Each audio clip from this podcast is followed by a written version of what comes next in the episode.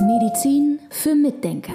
Der etwas andere Gesundheitspodcast mit Volker Pietsch und Dr. Med Sibylle Freund. Heute bei Medizin für Mitdenker beschäftigen wir uns mal wieder mit einem Organ und zwar mit der Schilddrüse. Und ich weiß überhaupt nicht, was die macht genau, aber du weißt es bestimmt. Ja, die Schilddrüse sorgt dafür, dass der Stoffwechsel quasi so läuft, dass wir überleben können. Also die Schilddrüse ist ein Organ, das den Stoffwechsel koordiniert, würde ich mal sagen. Also wenn die Schilddrüse, man sagt ganz grob, das kann man im Detail auch nicht immer bei einzelnen Personen sagen, aber so ganz grob sagt man, wenn die Schilddrüse zu schwach ist, zu Unterfunktion ist, dann werden die Leute müde und schlapp, kriegen dicke Haut, kriegen Verstopfungen und sind überhaupt nicht mehr leistungsfähig. So das mal so im Groben gesprochen. Und wenn die Schilddrüse überfunktioniert, dann kriegen sie Durchfall dann werden sie hektisch, dann werden sie unruhig und panisch und kriegen Herzrasen. Also es wirkt sich auf verschiedenste Bereiche im Körper aus. Und das ist so im Prinzip jetzt mal die Funktion der Schilddrüse, ganz grob gesprochen. So, bevor wir hier in die richtige Reihenfolge gleich wieder gehen, drängt sich an dieser Stelle eine Frage auf. Ich kenne total viele Menschen, die keine Schilddrüse mehr haben oder Teile der Schilddrüse nicht mehr haben. Was macht man da, damit der Stoffwechsel trotzdem funktioniert?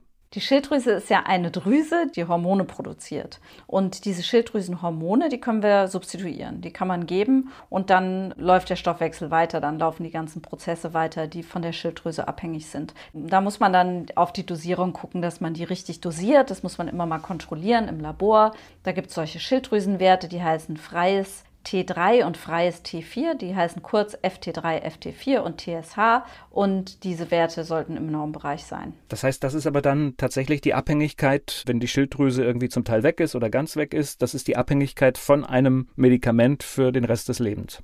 Wenn die Schilddrüse weg ist, ja. Genauso wie wenn die Eierstöcke weg sind, die sind ja auch Drüsen sozusagen. Also die Eierstöcke bilden, haben zumindest eine drüsige Funktion, indem sie Östrogen bilden. Das muss man dann auch ersetzen. Also wenn die Hormone ausfallen oder bei der Bauchspeicheldrüse zum Beispiel, wenn Insulin ausfällt, dann hat man Diabetes, dann muss man spritzen. Diese Hormone, die muss man unbedingt ersetzen, wenn die Organe weg sind. Das geht gar nicht anders. Welche Probleme gibt es denn noch mit der Schilddrüse? Also wir hatten die Über- und die Unterfunktion. Was gibt es noch? Genau, es gibt nämlich eine Mischerkrankung aus Über- und Unterfunktion. Das ist die Hashimoto-Thyreoiditis.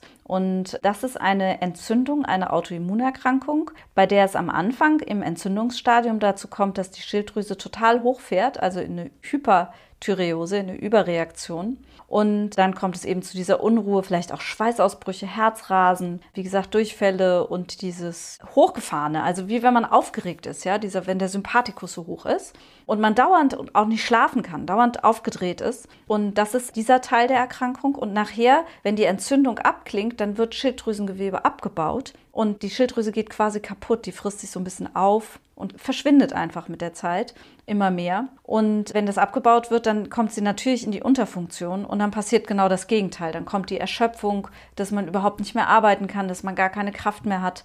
Das ist dann genau das Gegenteil und äh, das nennt man Hashimoto-Thyreoiditis. Das ist eine Autoimmunerkrankung, die sehr häufig vorkommt, insbesondere bei Frauen. Das sind ja jetzt zum Teil, wenn ich dann nicht höre, dass irgendjemand schlapp wird oder überdreht ist und sowas, das sind ja Sachen, das kann viele Ursachen haben. Wie kommt man da auf die Schilddrüse? Also es ist tatsächlich so, dass man eine gute Anamnese erheben muss, sich mit dem Patienten unterhalten muss und man muss einfach auf die Idee kommen. Das ist tatsächlich so, weil tatsächlich einfach nur diese Schlappheit, dieses, diese quasi Burnout-Geschichte sozusagen, was wir so als Burnout bezeichnen, kann schon für eine Hashimoto-Thyreoiditis sprechen. Da muss man dann einfach tatsächlich dran denken, ja. Es gibt dieses optische Zeichen, wenn die Schilddrüse erkrankt ist, diesen Kropf. Ne? Wann kommt der? Das ist bei der Schilddrüsenunterfunktion. Der entsteht in Jodmangelgebieten, wenn man eben nicht genug Jod zur Verfügung hat. Jod messen wir auch manchmal im Blut bei den Patienten. Das kann man heutzutage tatsächlich machen. Früher hat man das eher im Urin gemessen oder nach einer Jodstimulation, wie viel Jod man dann im Urin ausscheidet. Aber es war auch wieder eine Urinuntersuchung. Jetzt die neueren Untersuchungen gehen auch einfach im Blut. Da kann man mal nachgucken, wie man mit Jod versorgt ist. Und in Deutschland spricht man schon allgemein davon, dass man eher in einem Jodmangelgebiet ist und ein bisschen Jod substituiert konstruieren muss. Und wenn man das nicht tut, dann kommt es zu dem Kropf. Ganz typisch eigentlich in Bayern, ja. Da hat man doch häufig, also ich habe immer dieses Bild von diesen dirndl tragenden, korpulenteren Frauen im Kopf, die dann so einen Kropf haben. Weil Bayern eben auch besonders gerne ein Jodmangelgebiet ist. Da muss man ganz besonders drauf achten. Aber es gilt im Prinzip für ganz Deutschland, dass man immer danach gucken muss. Andererseits ist es so, ich will das nicht übertreiben. Also wir haben viel mehr Mangelerscheinungen in anderen Bereichen als im Jodbereich. Also Jod gibt es doch häufiger, dass die Leute da gut versorgt sind. Das ist nicht so massiv wie verschiedene andere Mikronährstoffe, über die wir ja schon ganz oft geredet haben. Aber wir sind jetzt hier tatsächlich schon wieder bei diesem Bereich, wenn ich die Schilddrüse gesund halten möchte, dann muss ich auch schauen, was esse ich, was nehme ich zu mir, was nehme ich vielleicht auch extra, was supplementiere ich vielleicht. Genau, das ist schon wichtig, dass man da ein bisschen guckt, dass man ein bisschen Blick drauf hat, insbesondere natürlich, wenn man sich nicht gut fühlt, dass man es einfach mal untersucht. Und gerade in der jetzigen Zeit haben wir ein anderes Thema noch mit der Hashimoto-Thyreoiditis. Die kann nämlich entstehen aufgrund einer chronischen Epstein-Barr-Viruserkrankung. Und über Epstein-Barr hatten wir auch schon mal einen Podcast gemacht. Diese Erkrankung tritt im Moment relativ häufig auf. Wir sehen die häufig im Gefolge von entweder Covid oder Covid-Impfungen. Da scheint es Triggerbereiche zu geben. Also wenn man in der Folge erschöpft ist, da kommt es ja dann auch zu diesen Long-Covid-Erscheinungen, sei es Long-Covid durch die Erkrankung oder durch die Impfung. Dann muss man immer auch an Epstein-Barr denken. Und was ich sehr interessant finde, es gibt ja diese MECFS-Erkrankung, über die hatten wir auch schon mal gesprochen im Podcast. Das ist so eine, eigentlich so eine Erschöpfungskrankheit sozusagen, wo die Patienten gar nicht mehr rauskommen.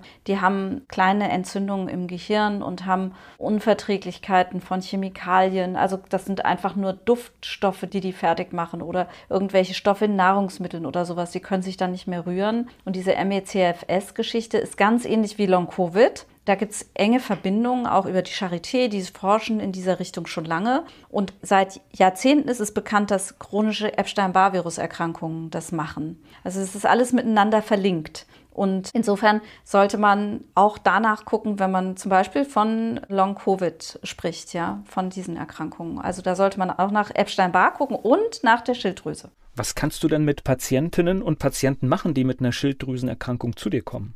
Also erstmal möchte ich dazu sagen, Schilddrüsenunterfunktionen sehe ich sehr oft. Die treten zum Beispiel auch sehr häufig in der Pubertät auf oder bei diesen ganzen hormonellen Umstellungen im, im jugendlichen Alter. Das sieht man sehr häufig, Schilddrüsenunterfunktionen. Schilddrüsenüberfunktionen sehe ich wirklich extrem selten. Also da habe ich vielleicht eine im Jahr bei mir in der Praxis oder sowas. Also das ist wirklich sehr selten. Hashimoto sehe ich sehr, sehr häufig. Also das sind zwei Krankheitsbilder quasi, die ich wirklich häufig sehe, nämlich Unterfunktion und Hashimoto. Und bei der Unterfunktion, da ist es häufig so, dass man tatsächlich homöopathisch ganz oft was in Ordnung bringen kann. Das finde ich sehr interessant. Das sind ja nun Hormonstörungen und auf die Hormone kann man häufiger mal mit Homöopathie ganz gut einwirken. Also das ist die eine Möglichkeit. Gerade bei den jungen Erwachsenen möchte ich nicht unbedingt jetzt anfangen mit einer Substitution von Schilddrüsenhormonen, sondern ich versuche erstmal, ob ich was sanfteres machen kann. Das ist ja auch, Schilddrüsenhormon ist auch sanft, ja. Aber ich möchte so wenig machen wie möglich, weil wenn ich ein Hormon gebe, dann denkt der Körper natürlich, ach, das Hormon ist ja da, ich muss ja nicht produzieren und so weiter. Deshalb bin ich mit Hormonen immer ein bisschen vorsichtig. Aber da kann man also homöopathisch schon mal viel machen. Dann kann man natürlich gucken, was man alles braucht, was die Schilddrüse braucht, um funktionieren zu können. Die braucht zum Beispiel Eisen, die braucht auch Zink, die braucht Vitamin B6. Insofern sind die ganzen HPUler häufig betroffen von Schilddrüsenproblemen, denn wir brauchen B6, um die aktiven Schilddrüsenhormone herzustellen. Und dann ist es auch so, dass diese HPUler häufig zur Hashimoto-Thyreoiditis neigen, weil das eine Autoimmunerkrankung ist. Und HPUler haben häufig Autoimmunprobleme. Insofern kann man diese Patienten, die eine Hashimoto-Thyreoiditis haben, kann man gucken, haben die eine HPU, dann ist das sehr häufig der Fall bei mir in der Praxis, sehe ich das sehr oft. Dann behandle ich diese HPU-Geschichte und dann kann man gerade bei diesen Autoimmunerkrankungen noch ganz viel machen mit Ernährung, mit Vitamin D, mit Selen zum Beispiel ist extrem wichtig bei Hashimoto und da kann man noch viele, viele kleine andere Sachen machen. Also da kann man schon einiges tun. Medizin für Mitdenker der etwas andere Gesundheitspodcast mit Volker Pietsch und Dr. Med Sibylle Freund.